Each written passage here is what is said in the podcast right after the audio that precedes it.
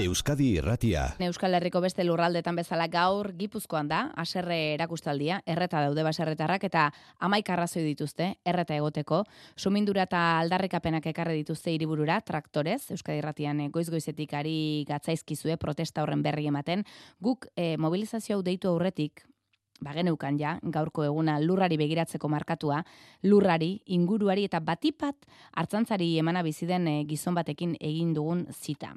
Gizon horren berri lagun batek eman zigun, eta esan zigun, laro eta bi urteko pertsona jantzi gozo eta kuriosoa dela, eta asko ikasiko dugula berari entzunaz.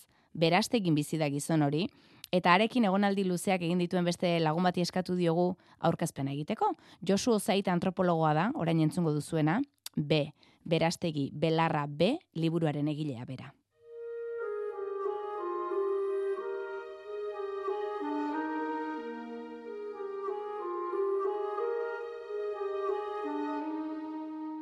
Ardiek hausnarrean egiten dute, eta guri ere komeni zaigu tarteka hausnarrean aritzea.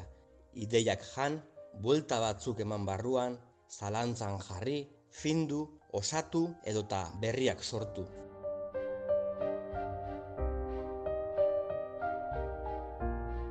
Plazera da Andersekin berriketan aritzea, asko hausnartzen duelako, galderak egiteko zalea delako, eta erantzunak bilatzen aritzea afizioa duelako. Herrian ere, beti azaltzen da Andersen figura edo izena, bere lanaren oihartzun luzea.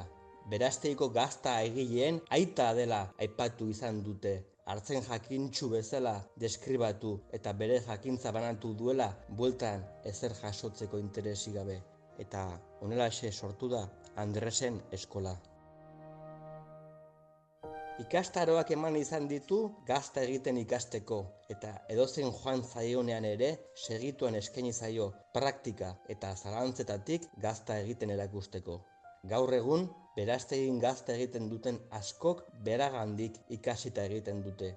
Esaten dutenez, bere eskuzabaltasun hori gabe ez litzateke hainbeste gazta egingo herrian eta nor daki agian ez litzateke oraingo hartzain kultura izango edo horren beste belaze berde egongo. Argi dagoena da ardirik gabe ez genukela gaurko berastegi ezagutuko.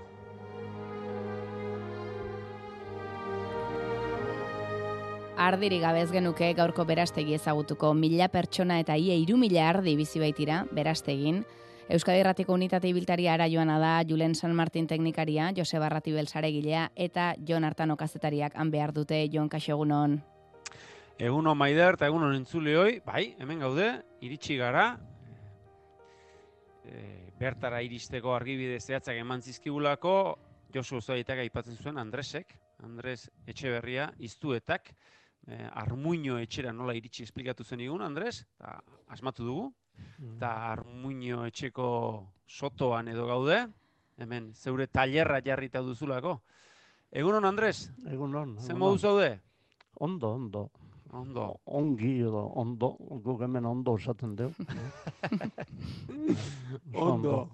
E, ezagun duzu, hemen denbora pasatzen duzula, estufa piztuta, e, tailerrak batzutan legu hotzak izaten direlako, eta hemen ere hormak eta hormigoizko dituzu, baina e, tailerreko atea e, pasa ala, epeltasuna bildu gaitu. Eta, eta ezagun duzu, denbora pasatzen duzula hemen.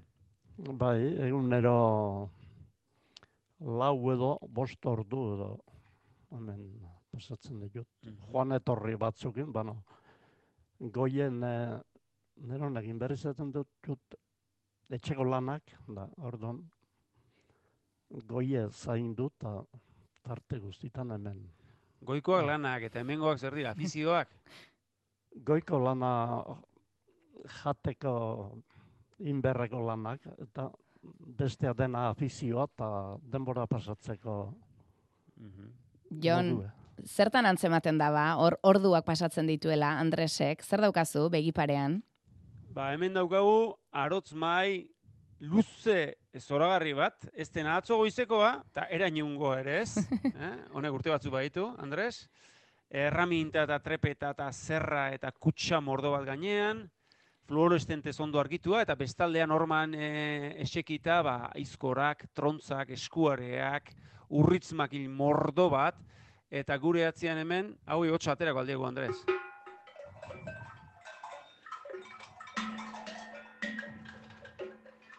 Era guztietako zintzarriak eta ustaiak. Zeuk egindakoak? Bai, bueno, burni lana ez dut nik egin, baina ustaiek eta denak. Ba, eurrezko zintzarri batzuk oipai oik, neron egin dagoak. Mm Zeuk ikasi alduzu, autodidakta edo norbaitiek e, e, irakatsi dizu hauek egiten? Bueno, ustaiek egiten ja amasei urtekin ama ostekin jo, basi ginen, da orduan pixka ditzen duen, ba, baina guan denbora pasa jarritakoan, ba, gehiago. Mm. Orduan ikasita, da gero pixkat uh, zeature bai, e, moldeekin da beste batea lana da pixkat lodixioak eta fuertexoak egiteko ba, hmm. eskutsekin zaile, zaile da eta orduan moldea egin da mm moldeen bildut da. Mm Andres, sarrerakoan ere esan dugu gaur Gipuzkoako nekazariek e, protesta eguna dutela, e, izan duzu, ezta? Bazenekien e, protesta hauen berri, ez dakiz ze iristen diozun? Bueno, protestak e, gauz asko soluzionatu beharko zan protestaik gabe, baina azkenan gertatzen dana, da jendea itxo larrin jartzen danen, protestan hasten dela eta ordun hasten diela erakundek ere zerbait inberkotea neo pentsatzen. Da, ibilbide luzea izan da, urte askotan aldaketak ez da izan du, da nekazarie gero eta gehiago esplotatzen edo e, produzio gehiago egitea ber, e, behartuta, mhm. Prezioak beti beran eutxiz, gero beste zailtasun gehiago etorri egorain, lehen hau nekazari edo edozein hartzaieke lan asko zeugen inberra, da orain ematen du ofizio berri bat, etorri zaiola, izan behar dula kontable ona, papera betetzen eh, hor eh, fiskalidadeko ofizina tamaino gehiago jakin berdezu kasik, da ez dakit zertan hasi berdon, ardi salduta paperak paperak ibiltzen, ba, paper horietan ardik ez daukezu ez dakit, ze apuntatu berko deun, ba, Zait, horrei, ze, mhm. ze irten bide bilatu erko zaion. Lehen maiderrek esan du, e, zenbaiti harri-harri egin gozteion agian, beraztegin mila lagun inguru bizizaretela, eta ia iru mila ardi, baina duela hogei urte, ardi kopurua bikoitza zen, 6 mila. Bai ez dakit eh, ze iristen diozunzuk bilakera horri edo hori lotuta egongo da noski gaurko protesten arrazoiekin, behintzat sustraietako arrazoiekin. Bai, dena dago lotuta. E, lehenago oentiken ardik egiago zen, oen dela iruru urte, igual izan ziren e, amar mile edo gehiago. Ba, horrek esan nahi du, jendea eroso bizitzeko hartzantzatik eta negazaritzatik, baino eroso bizitzeko aukerak ingurun jarri dira. Mm -hmm. Da, orduan, jendea usten nahi da, alde batetik produzio bi lanetan nahi baldin bazea, ba, ezin dezu ezer askoin, mm -hmm. ba, ez du kontuik ardiko puru ebazioan profesionala izan gabe, etxeako gazta, launen matzuntzako gazta, baina oain jubilatu izena eo, iruru eta bost urtetik gora, gehienak, da, gaztek berriz, ba, hor eh, ikusten ditu parranda geixo egiten, area tonea, Ikusten dituzu. da, ardik, ba, atxe, ardik, ardik ez du behar. Ja. Hoi, zu nahi batzen zeukin, ni nahi zibiliko, esango izu, da, Aha. horten ba, gero baino gero gutxio. Gero baino gehiago, gero gutxiago. Eta Bai, zu, ardi gutxi egota nola hartzai berrik izateko edo. Mm. Eh, Beraztegi bada baleoke bere estruktura eta bere lurralden eokitasun aldetik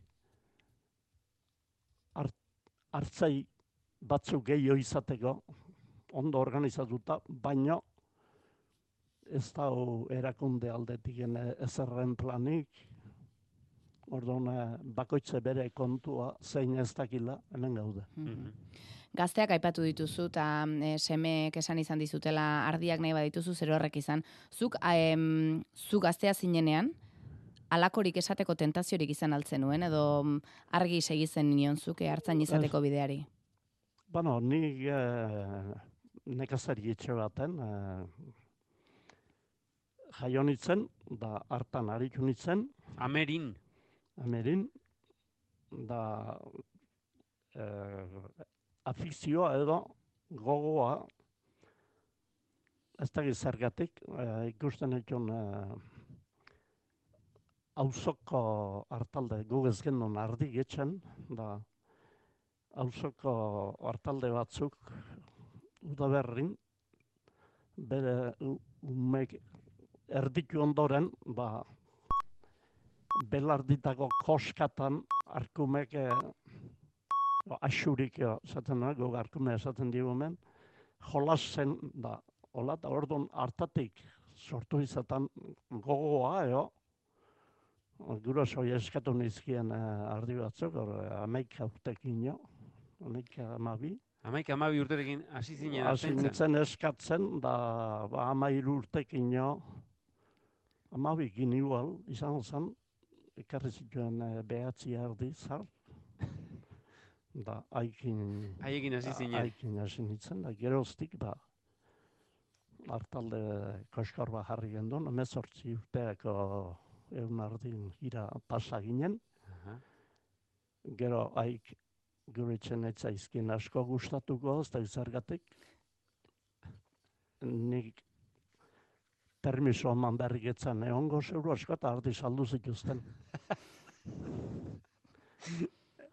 E, zuk, zuri irakurri dizugu, e, ume denbora gogorra izan zenuela. Eta orduan, e, arrazoi txarra eta egurra sarri izaten zela.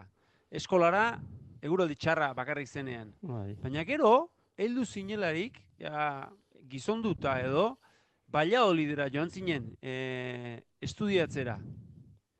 Gaztelera izugarririk jakin gabe, akaso, edo? Bat ere jakin gabe. Bat ere jakin gabe. Ta ze ikasi zenuen Valladoliden?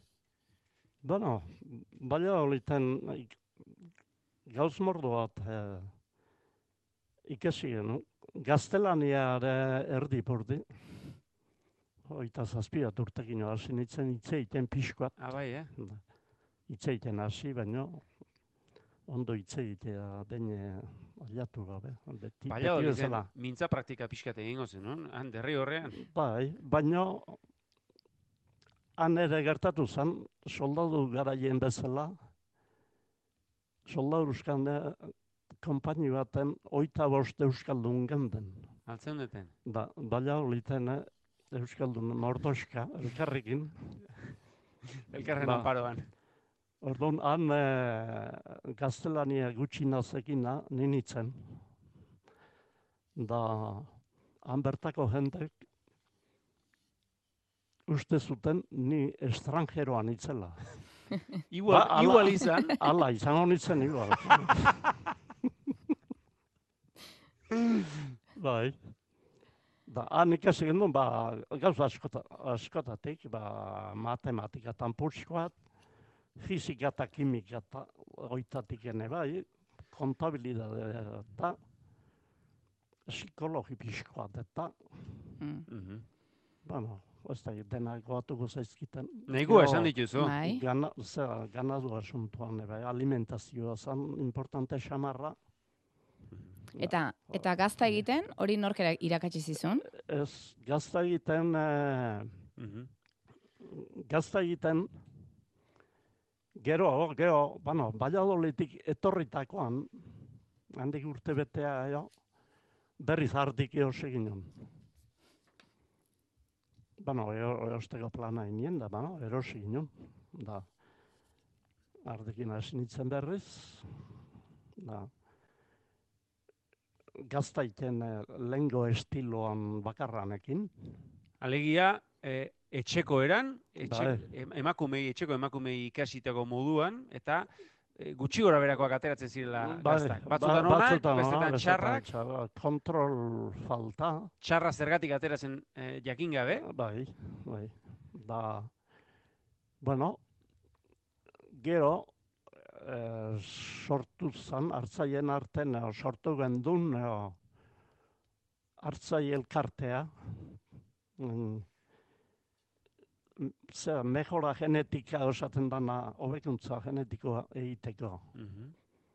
Baina, bo, lau eskualde lau probintzitan da Naparrak etarten ziela eta hola eta hortik sortu zen gaztaiten ikasi beharra da ekarri genuen iparraldetiko ikarri izun, gobierno, mm, gobernu, Euskadiko gobernuk ere parte hartu zuen, gizon hori honea ekartzeko, Bagine, inork ez baizekin hartzaiek gaztaiten behar dan bezala. Da, fabrike edo, enpresa horietan, eh, gaztaiteko zeak, eh, kimikoak eo, hola, eoten die, da, aizekien formulan berri. Mhm. Da, guriak uste etorri zana, apaiz bazan, Mitxel leku ona izenekoa, hartzai kooperatiba baten lana egiten zuna, Mhm. kooperatiba, gaztaiteko kooperatiban, da, arek zekin eh, neurri eta temperatura eta gauzoien berri. Da, Eta, arek erakutsi zizkion, zea guztik. eta haren irakasbidei jarraituz, e, dena aldatu zen. Gazta, Bai, bai. emaitza desberdina, Bai. eta gaztako hobeak, Gazta hobeak, berdinek, eta gero zeu aritu zara irakasle. Bai, gero, jakine, hemen, eh, zer bat, kasualidadez bezala hasi nintzen, eh? Herrin bertan egin genuen gaztaiteko kursilo bat, da Mitchell leku nahu etzan, orduan beste, beste bat izan du gendun, eh, otxandorena, ho, Naparroko lezango bat, teknikari bezala gazta daitek etortzen zizaiona eta eak usten ziona eta kursiloak arekin egiten da. Beraztegin organizatu zen, kursilo bat, da beraztegin bertatik ene jende mordoska joan zen, da inguruko herritatik eta torri zen. Da, ala, handik urrungo egun baten, gazte batek, hone etorri zaian ere artegia, arkume jaio berri baten bila, bera itxo eo, iltzi zaiola eta bauten euken eta arekin eh, elkarrizketan horiskat inezela esan z- galdetu nion ze inberda gazta eo inberralde geho, da. Bai, gaztaiten hasi goten aizen, esan zian, da. Gaztaiten hasi berdekela eta kursiloak lehenko hasten izan dut jo eta bat ez da joan. Hola, gaztaitea pentsatze alde. Etorri gai, egutsi binik. Esan ni- Ba, hola, hasi nintzen baino gero pentsatu nun, ba, zu gaztaiten badagizu, ba, fama eta ez da gizar, da gizar, da atea emango izo igual, baina herri baten gizon batek bakarra gaztaiten jakitea lotxa, lotxa ematen zen, orduan herrigintza nola egin behar deu. Pentsatu nun, ba, herri naizun guztik jakin bertzula, gazta egiten. Eta konpartitu egin zenuen, zeure Ba, jakintza orduan, hori. Ba, neroni eskaini nintzen, ba, Hmm. Asteburuan ere antzekorik egingo duzu, ez? E, gaur arratsaldean hasita B, hartzain kultura asteburua izango duzu beraste egin Andres, bete-beteko egitaraua, e, festatik Bai. eta hausnarketatik, bietatik izango duena, den hartzaintzaren jiran, eta zuk e, zure lantresnen erakusketa jarriko duzu, zer erakutsiko duzu? Bueno, honek eh, hemen erakusketa leku baten baino gehiago egiten dut. Erakusketa hortan hartzantzan eh, jende ikesteko zerraztet erakutsiko bakarrik hartzantzan erabilitako zintzarri, Mm. ustai, eh, abatz, hor, malatxa eta txurka eta irabazkita, holako gauzek eta makilek, beste makile mordoska bat, eta gero badauzket hortik aparte nekazaritzan garai baten erabiltzen ziren neurgailuk, kaja batzuk, hartua eta gari eta babarruna eta oik neurtzen ibiltzen zienak, errota amateko eta oike badauzket. Ba, Lakariak eta. Bai, ba gero beste eh, makile kana deitzen zaiona bara de medirroen famoso samarra badabil. Zea, bara diferentek neurtzen ibiltzeituenak. Ba, oitagoa badozket, bi diferente, bat kast, kastilagoa eta beste hemengoa. Ba, hortik aparte, ba, beste txekorrak neurtzen ibiltzen zan kordela holako esaten zaion bate bai, eta zurgintzako trastedi batzuk bai, konpasak eta Ne, gauzak eta nekazaritzako iztegi egiteko lain badago hemen, lehen errepasatu ditugu, eta izenak ez genituen erdianen laurdenak ez genituen ezagutzen maider. Ba, Andres, entzulei esango diegu e, berastegiko hartzen kulturaren asteburuaren berri Euskadi Irratian ere izango dutela, aurrerago ere, adibidez e, bihar goizian landa berrin, oiurru gertemendia eta iraitze garaiburu hartzen gazteekin e, arituko dira solasean, baina zuri eskerrak emango dizkizugu. Eh? Zue, zure Bai. etxean Euskadi Irratia hartzeagatik. ba, ba, eskerra nik, ba, merkez izet, hemen bestela inork ez nau, ez autuko joan da.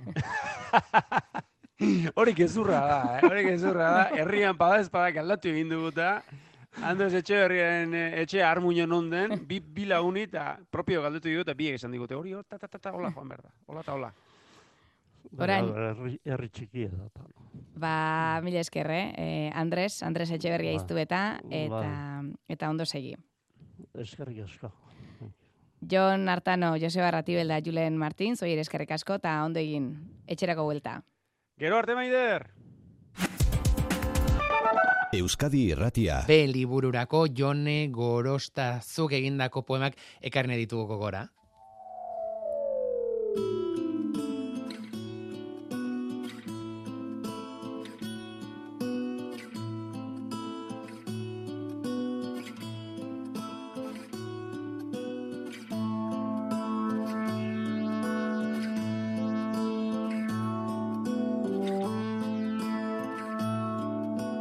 Arkume jaio berri umelak, lehortzen jarritako gaztak.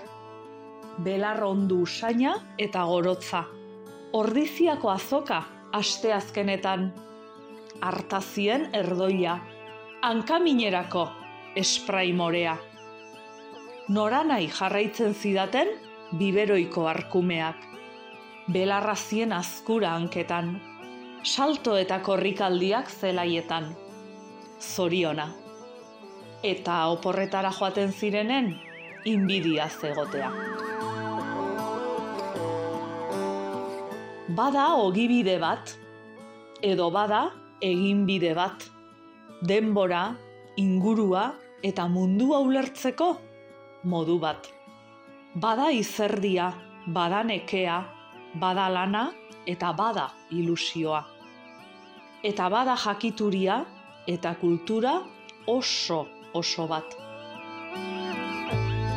Izan liteke lotura bat, obligazioa, jaiotetxearen zama. Baina izan liteke erabaki bat, autu bat, presaren zurrunbilo eta diruaren morrontzatik aska gaitzakena.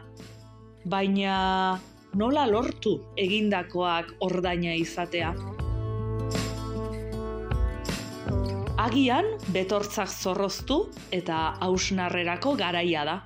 Belarrez, arbiz, harto txikituz, lizarrostoz ganbelak bete, eta bildots, arkaste, ari, adarbakar, adarroker, mutur pinto, mutur gorri. Bil gaitezen hartaldera, eta ginena balio etxiz ulertzen denez garena, anistasunean, baina elkarrekin, goazen bada, etorkizuneko bidezidorrak irekitzera.